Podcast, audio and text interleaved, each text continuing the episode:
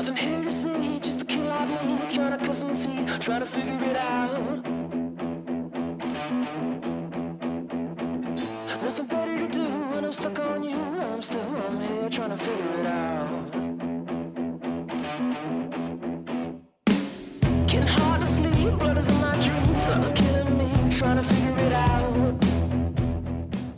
Después del parón veraniego, MotoGP se desplazó al circuito de Silverstone en Gran Bretaña para celebrar el British GP.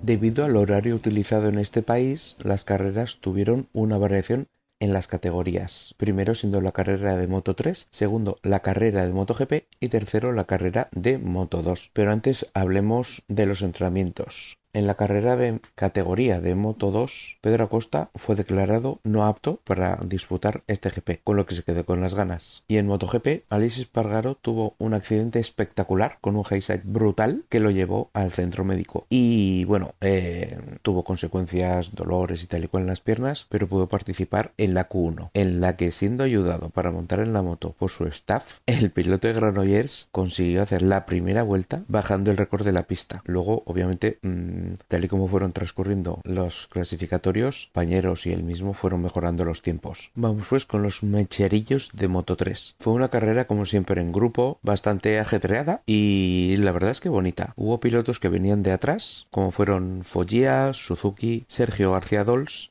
e incluso Jaume Masia. Estos dentro del enorme grupo que había llegaron a los puestos de cabeza, donde hubo una lucha bastante encarnizada, sin caídas, algo sorprendente, hasta eh, que faltaban dos vueltas para el final, donde Sasaki se llevó por delante a Sergio García Dols, eh, en una bueno en una curva que en la que Izan Guevara se fue un poquito largo, se metió por dentro, pero hizo el afilador con la rueda trasera de Denis Onchu, Ortolá se fue al suelo y se llevó a Izan Guevara lo que los dos líderes del campeonato estaban fuera de juego. Estas dos caídas en muy pocas curvas, a falta de dos vueltas. Después, David Muñoz se cayó solo, a falta de una vuelta, y Suzuki lo hizo lo mismo. Denis Foggia, que fue el más listo de la clase, fue poco a poco remontando, como decía antes, hasta la primera posición y se llevó la carrera. Segundo fue Jaume Masia, que por fin tuvo suerte, el piloto valenciano, y tercero, Denis Onchu. Como los líderes de la categoría tuvieron sendas caídas, no por culpa de ellos, pero bueno, la diferencia de tres puntos que había entre ellos se sigue manteniendo y siguen siendo líder Sergio García Dols y a tres puntos Izan Guevara. Vamos ahora siguiendo las categorías por la carrera de Moto 2.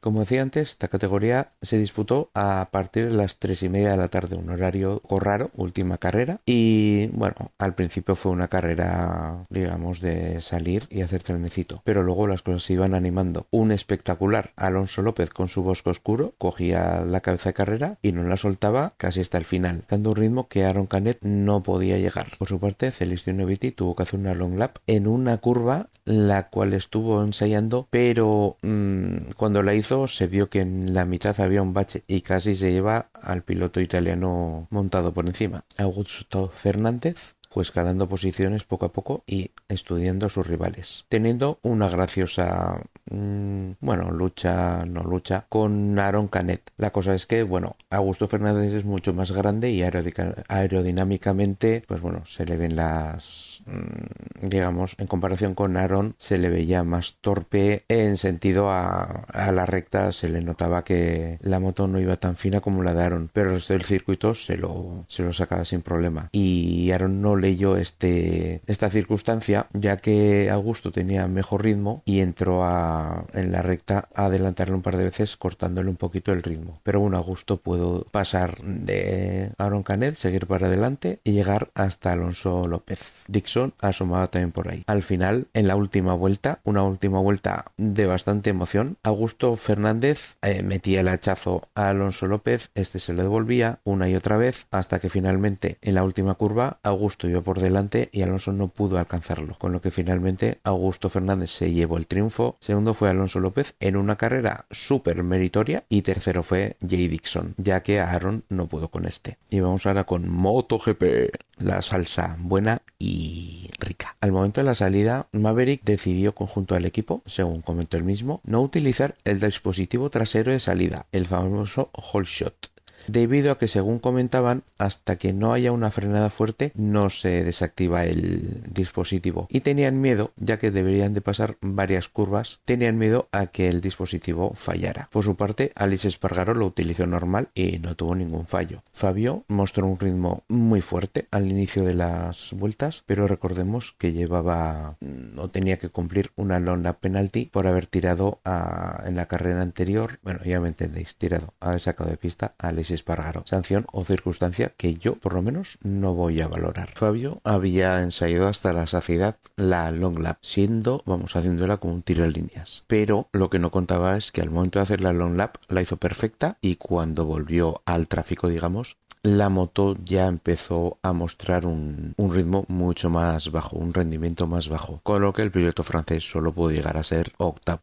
Alex Rins tuvo su minuto de gloria, tuvo unas vueltas siendo líder, en lo que parecía que iba a volver a ser eh, su circuito talismán. Recordemos que ganó ahí a Marc Márquez hace unos años, pero la Suzuki extrañamente empezó a perder también rendimiento hasta acabar séptimo a final de carrera. Alex Espargaro, después del talegazo que se metió, salió mm, hasta arriba, hasta las cejas de calmantes, y el hombre hizo lo que pudo, alcanzando una meritoria para mí novena posición, restando así eh, Fabio Quartararo, bueno, restando, eh, perdiendo con Fabio Quartararo un punto más y quedándose el mundial a 22 puntos del francés. Y vamos con los de adelante. Mm, Pego Bagnaya yo creo que lo tenía claro, iba acercándose poco a poco, adelantando sus a sus mm, rivales, alcanzando la primera posición. Maverick que andaba por ahí con un ritmo bestial debido a, bueno, a que salió mal por no utilizar, según él, el dispositivo de salida que le tuvo eh, unas vueltas,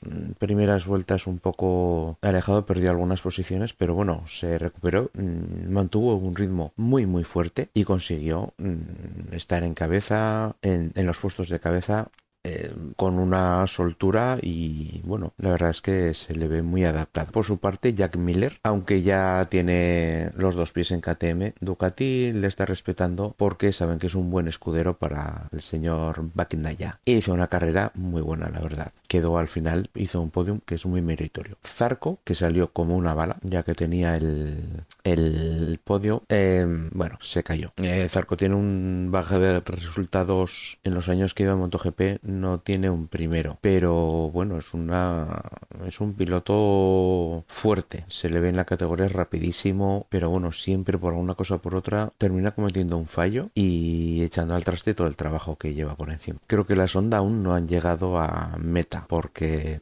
catástrofe total en Honda. A ver si vuelve Mark, por lo menos para ayudar a, a, a HRC a marcar un camino, ir por allí y bueno, aunque no sea por ahora encima de la moto y que se recupere lo mejor posible y lo antes posible, pero bueno, sin prisas, intentar ayudar a los japoneses porque, bueno, mm, a mí personalmente me da pena ver que una marca de repente eh, cae tanto. Mm, recuerdo y siempre creo que es importante recordar que si Mark estuviera bien estaría al igual que Yamaha, que tiene un piloto bueno y el resto pues parece que son monigotes para rellenar parrillas. Con todo el respeto a los señores Paul Espargaró, Takaki Nakagami, Alex Márquez, que ya se sabe que tiene los dos pies en Gresini para el año que viene, con lo cual supongo que el material será mm, para él de aquella manera y se guardarán secretitos y tal y cual para no mostrárselos y no se los lleva a Ducati. Y por parte de Yamaha, pues al señor eh, Morbidelli, que bueno, parecía que podía hacer una, una buena actuación, pero finalmente se desdibujó un poquito. Y los señores eh, Binder, Darren y bueno, para mí la decepción del fin de semana, Dovicioso y la de Dovicioso, partir de Misar